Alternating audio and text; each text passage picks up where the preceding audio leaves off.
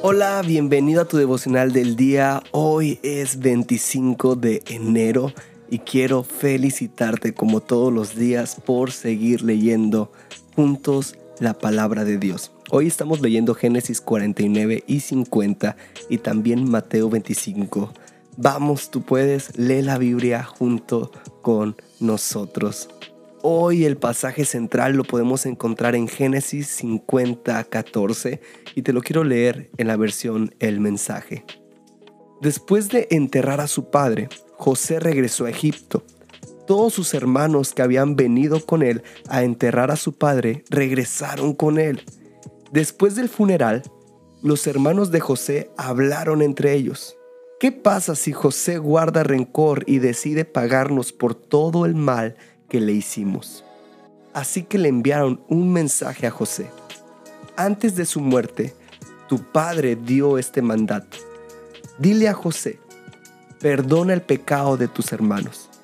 Todas esas fechorías te trataron muy mal, pero ¿Lo harás? ¿Perdonarás los pecados de los siervos del Dios de vuestro Padre? Cuando José recibió su mensaje, lloró entonces los hermanos fueron personalmente hacia él, se tiraron al suelo delante de él y dijeron, seremos tus esclavos.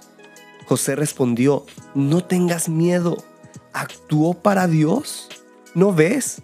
Planeaste el mal contra mí, pero Dios usó esos mismos planes para mi bien. ¿Cómo ves a tu alrededor en este momento? Vida para muchas personas.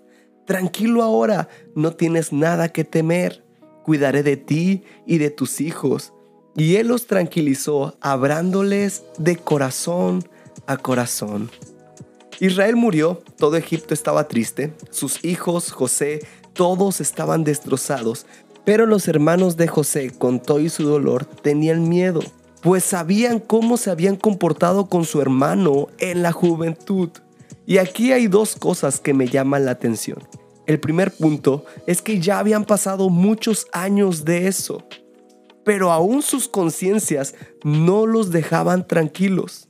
Esto me habla de que qué importante es buscar no cometer actos que puedan dañar nuestra salud mental. Ellos no podían estar tranquilos porque reconocían su falta. Tú y yo debemos de buscar no hacer algo que pueda quitarnos la paz. El segundo punto es que José verdaderamente había perdonado a sus hermanos y él no había buscado la venganza.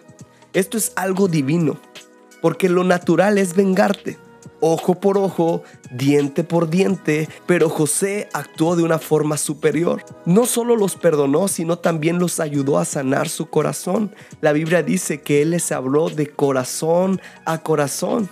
Y no solo eso, también los cuidó cuando ellos no tenían nada.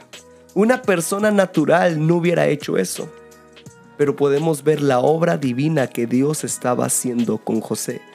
Y quiero que juntos meditemos, ¿yo actúo más como una persona natural o como una persona que busca lo divino? Te animo a hacer tu devocional del día de hoy.